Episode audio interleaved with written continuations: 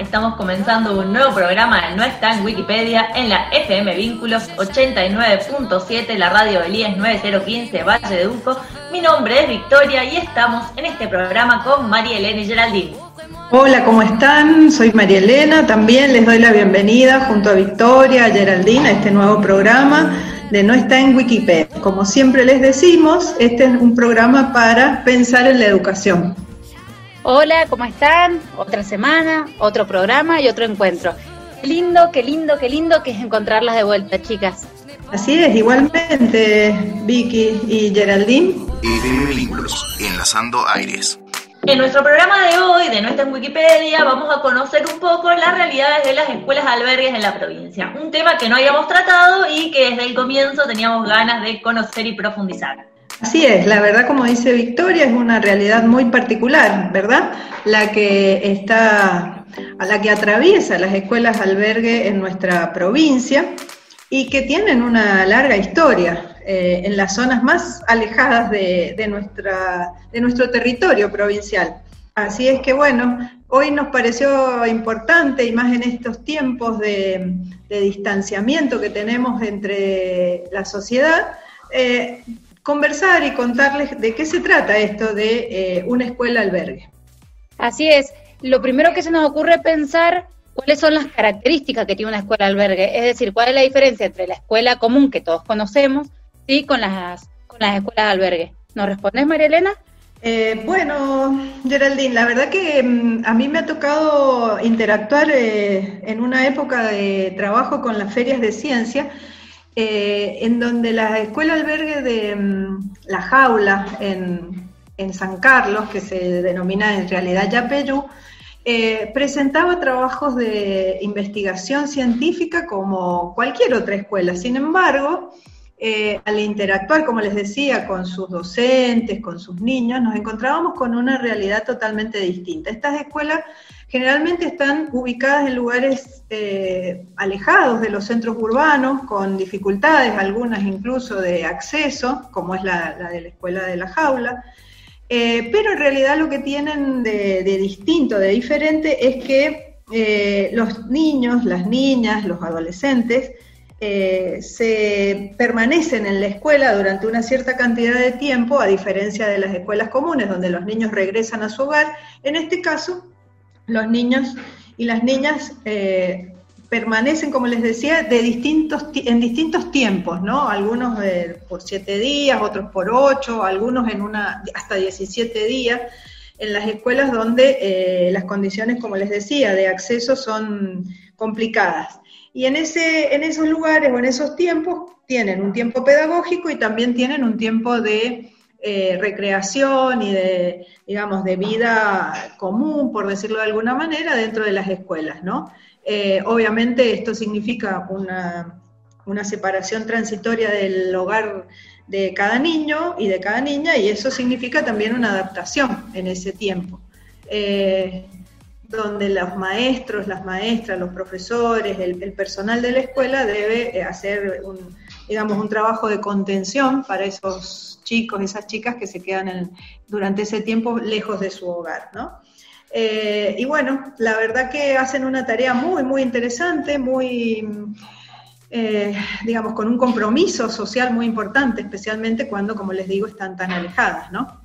Sí, y un poco en el programa de hoy, para conocer y comprender más la realidad de las escuelas albergues, Entrevistamos a Susana Trovatelli, ella es docente y directiva de una escuela albergue durante más de 26 años de la Escuela de Bardas Blancas de Malargüe y escuchamos que nos cuente un poco sobre el origen de las escuelas albergues en la provincia.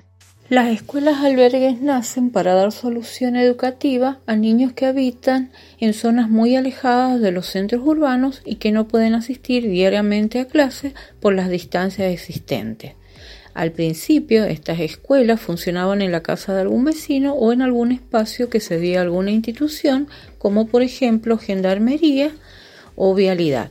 Posteriormente, sobre todo en la década del 50, el Estado empieza la construcción de los edificios donde luego se albergarán niños y docentes. Estas escuelas reciben niños que van desde los 5 años hasta los 18, funcionando en el nivel primario y en el nivel secundario. En el nivel primario, como en cualquier escuela, los niños asisten desde nivel inicial hasta séptimo grado y en el nivel secundario desde primer año hasta quinto año, teniendo especialidades distintas según la zona donde se ubique la escuela albergue. Los niños y adolescentes que asisten a estas instituciones llegan algunos por sus propios medios y otros en los transportes que el Estado provee, que van, los buscan a sus domicilios, los llevan hasta la escuela durante el periodo de clases, ellos viven en la escuela, los niños, y los docentes y al terminar el periodo de clases se dirigen a sus hogares llevados por este transporte. En las instituciones albergues los niños reciben clases de ciencias, matemáticas, lengua, informática, deporte, eh, realizan proyectos, como si fuera una escuela normal, con la única diferencia que los niños que no pueden retirarse a sus hogares viven en las escuelas. Dentro del sector albergue realizan las tareas que se realizarían en cualquier casa. Por ejemplo, se bañan, duermen, eh, realizan sus comidas, ven televisión, eh, realizan las tareas post clases, eh, tienen momentos de recreación y realizan proyectos educativos. Muy interesante el audio de Susana, docente y directiva de una escuela albergue. Un poco para ver cuántas escuelas albergue en Mendoza la verdad que yo creí que había, no sé, cinco, pero la verdad hay un montón más. Tenemos 38 establecimientos de nivel primario, 6 de secundarios orientados y 17 escuelas técnicas que, como bien decía Susana y María Elena anteriormente, asegura la educación a poblaciones rurales que tienen difícil acceso o que son como muy lejanas ¿no? de los centros urbanos. Claro, y además, eh, eh, último, en el último tiempo estas escuelas han eh, actualizado, diríamos, o renovado y homologado su reglamento, que también, como digo, pensando ¿no? en todo lo que, lo que se ha complejizado hoy la educación y todo lo que se ha complejizado la, la vida social dentro y fuera de las escuelas, creo que es muy interesante el el nuevo reglamento homologado recientemente por la Dirección General de Escuelas para el funcionamiento de, estas, eh, de estos establecimientos, que como decía Susana, esta directora que, lo explica tan claramente, los niños pasan mucho tiempo, o sea, pasan todo su tiempo vital en una escuela y donde tienen que tener justamente eh, organizado, planificado, eh, acompañado ese tiempo, ¿no? Ese tiempo pedagógico y ese tiempo de recreación y ese tiempo de, generación de hábitos saludables como la, higiene o de recreación, como mismo decía, ¿no? el, ver televisión, el, eh, tener otras instancias de aprendizaje durante tanto tiempo que tienen que permanecer dentro de estas escuelas. Bueno, chicas, ya sabemos el, aproximadamente el total de escuelas que hay en, en Mendoza, pero este, ¿cómo están distribuidas las escuelas albergues en la provincia? Bueno, si tuviéramos que hacer un ranking de departamentos y cantidad de escuelas, eh, el departamento que más con el que más escuelas albergues cuenta es el departamento de Malargüe, que tiene 14, La Valle 10, La Paz y Santa Rosa, 6 escuelas respectivamente, General Alvear 4, San Rafael 3 y Rivadavia San Carlos tiene una escuela y también Capital que está en la Escuela Hogar Eva Perón.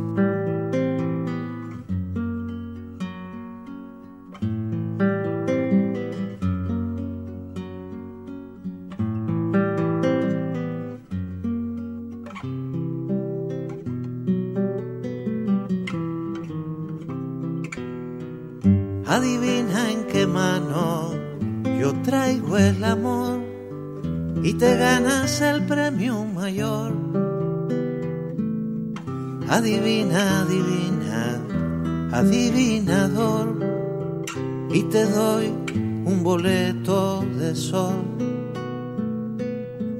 Adivina que traigo en la diestra y en su hermana adivina que hay yo te juro que amor y encontrarlo será siempre la adivinanza la adivinanza final.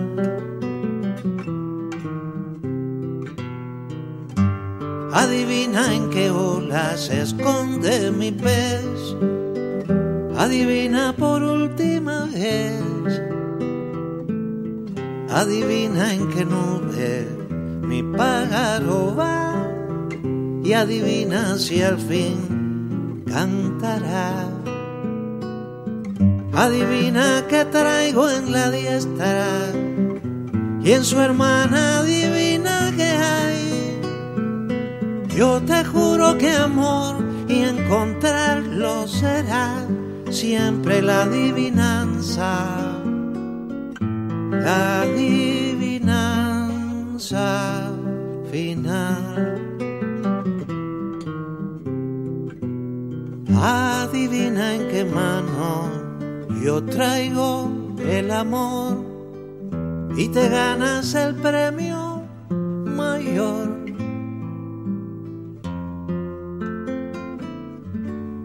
Seguimos en No está en Wikipedia con la entrevista a la docente y directiva Susana Trovatelli, quien nos cuenta sobre la función de las escuelas albergues en las comunidades. La escuchamos. La función de las escuelas albergues en las comunidades en las cuales se hayan insertas es muy importante, ya que canalizan gran parte de las inquietudes de las comunidades y a la vez sirven como nexo entre las distintas instituciones, llámese municipalidad, centros de salud, vialidad, etc. A la vez introducen parte de los avances en la tecnología, sirven como nexo para comunicar y tienen eh, una gran relevancia por el respeto que estas comunidades tienen a su tarea educativa.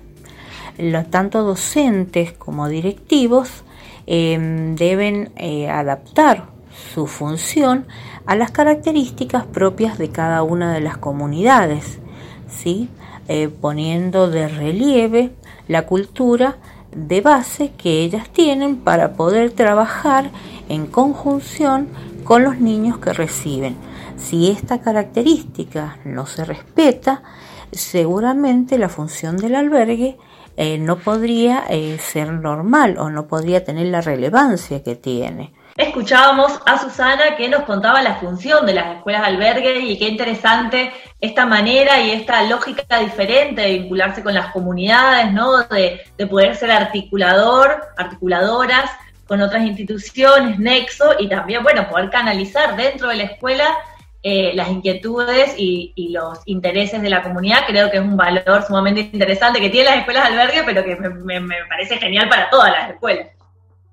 Exactamente. Eh, además, todo lo que significa el desarrollo eh, cultural de las comunidades donde se insertan, ¿no? Y donde pueden recuperar esas trayectorias de vida que han tenido cercanos a, su pueblo, a su comunidad, digamos que tienen un valor social muy, muy grande las escuelas albergue. Y también, obviamente, una importancia clave para el desarrollo de, justamente de estos niños, estas niñas que tienen que permanecer sobre todo mucho tiempo fuera de su hogar. Y los docentes que también tienen un compromiso particular, ¿no? Aquellos docentes que se orientan o se dedican a, estas escuelas generalmente también tienen que permanecer un tiempo importante fuera de su hogar y eso creo que también es muy digno de, destacar. Sí, siguiendo esta misma línea, le preguntamos a la directora este, cómo son los vínculos entre los integrantes de la comunidad educativa. Ella nos respondió lo siguiente. Dentro de las escuelas albergues es muy importante la construcción de vínculos afectivos entre alumnos, docentes y comunidad, ¿sí? para que la función educativa se fortalezca. Al permanecer varios días juntos, conviviendo, tanto alumnos como docentes comparten más tiempo del que compartiría un docente en la escuela tradicional, pues eh, comparten tiempo de albergue más el tiempo de clases dentro de las aulas. Al estar fuera de los núcleos familiares y sociales, ambos, tanto docentes como alumnos, es importante la afectividad, la tolerancia, el diálogo y el respeto para lograr un buen clima de convivencia.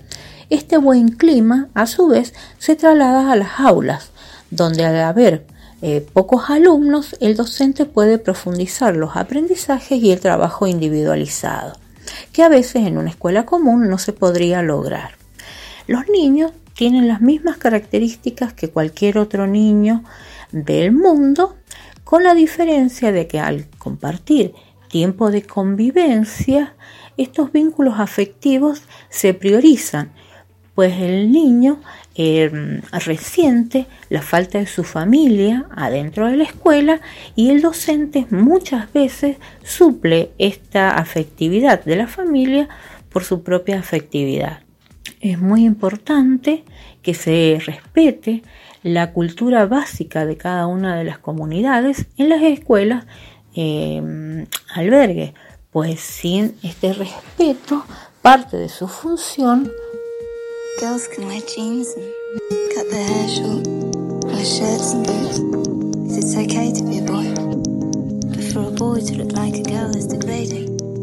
Because you think that being a girl is degrading.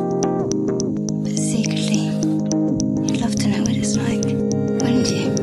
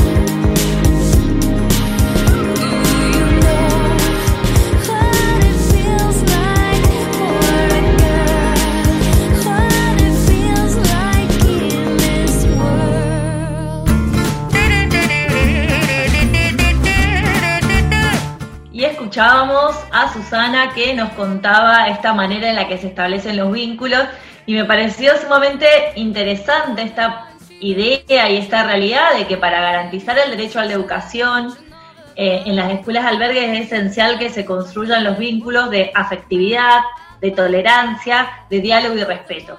Efectivamente son eh, actitudes, valores, ¿verdad? Que, creo que eh, ponen muy, digamos, muy sobre el tapete lo que hoy estamos asistiendo en, en la educación, ¿no? Es decir, como una escuela albergue que tiene primero condiciones de infraestructura, condiciones de ubicación tan diferentes a las que normalmente conocemos, tiene que eh, desarrollar todas esas eh, actividades, todo eso que, comentan la, directora o esta, esta maestra, y en el marco justamente de una construcción de valores ¿no? tan fuertes como el respeto, eh, la tolerancia, digo, me parece que son justamente como siempre ha sido la escuela en, términos de, construcción social, ¿no? Un lugar tan potente en la formación de, las personas y sobre todo de estos chicos, estas chicas que están alejados de los centros urbanos, ¿no?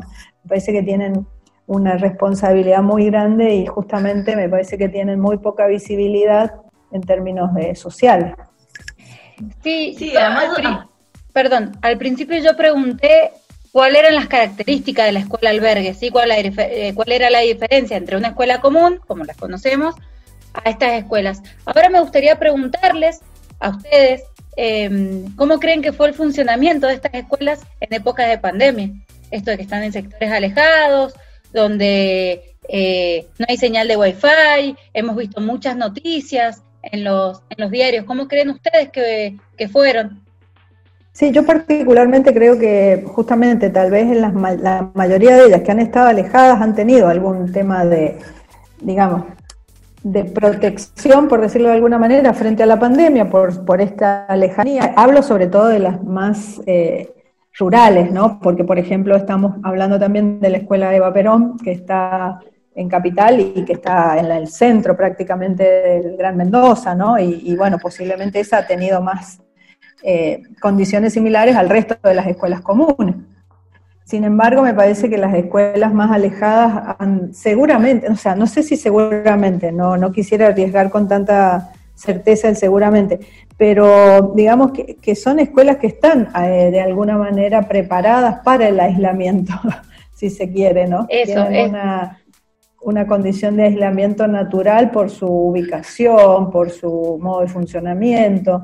De manera que eh, es probable que, hayan tenido un entrenamiento adicional para esta, e, este parate que tuvo la educación en este último tiempo, frente a la pandemia.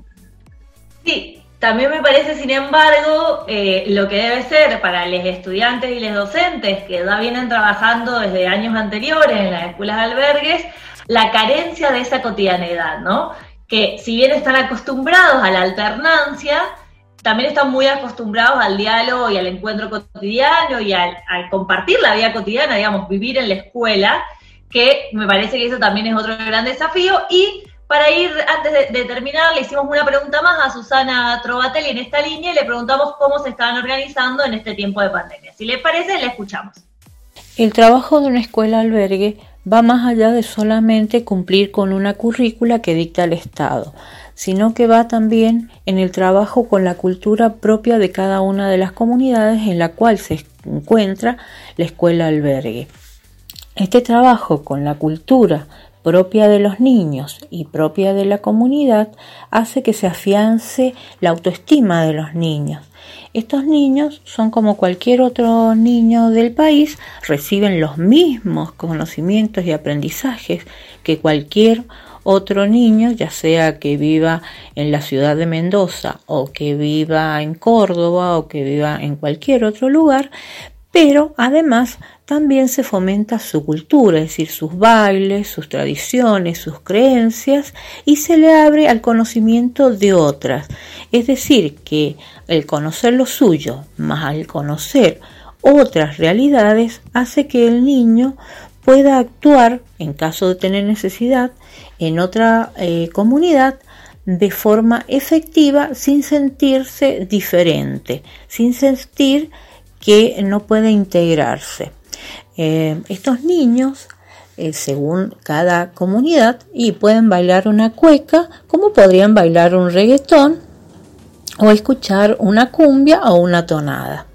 En cuanto al trabajo durante esta época de pandemia, como es difícil el acceso a Internet, se ha trabajado con cuadernillos, con programas radiales, en los casos en los que se ha podido, eh, se han transmitido a través de, Internet algunos niños, que son muy pocos, porque la mayoría de estas escuelas no tienen acceso a esta tecnología.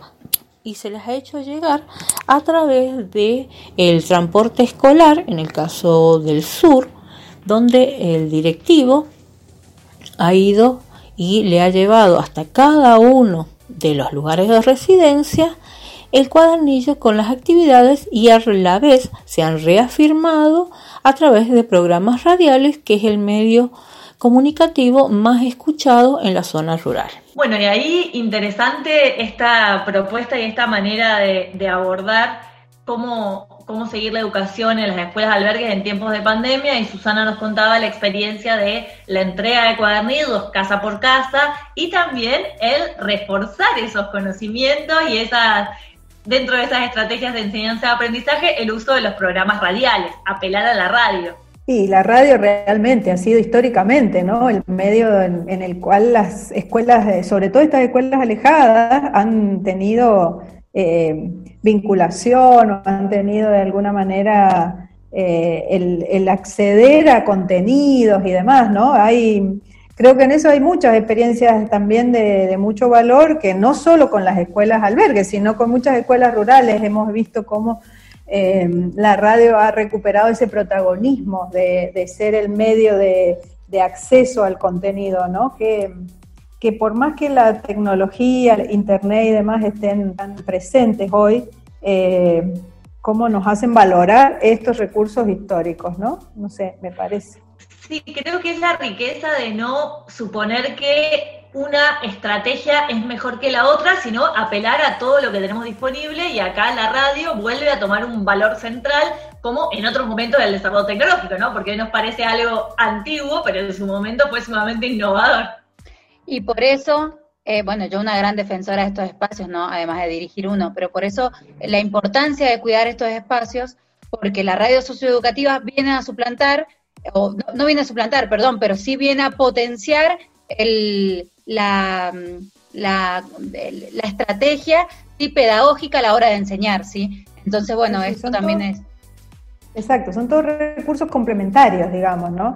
Que hay que, hay que potenciar, como dice Geraldina, hay que eh, sostener, hay que darles em, empuje en estos tiempos, ¿verdad? Y no, no desmerecer ninguno, sino también eh, sumar, sumar, todo suma en esta época. Y llegamos al final de nuestra en Wikipedia por la radio del IES 9015, la FM Vínculo. Muchas gracias, fue sumamente interesante pensar y conocer las experiencias de las escuelas albergues. Así es, bueno, otro programa de No está en Wikipedia que nos deja, como siempre, la intención o la, idea de pensar la educación desde tantos ángulos, desde tantas miradas y desde tantos lugares, como es en este caso, eh, o la ruralidad o la, la, falta de acceso de algunos eh, establecimientos que están hoy eh, siendo protagónicos ¿no? en, el, en la vida de los estudiantes y de los docentes de nuestro país. Así es, chicas, otro programa, otro rico aprendizaje como cada semana.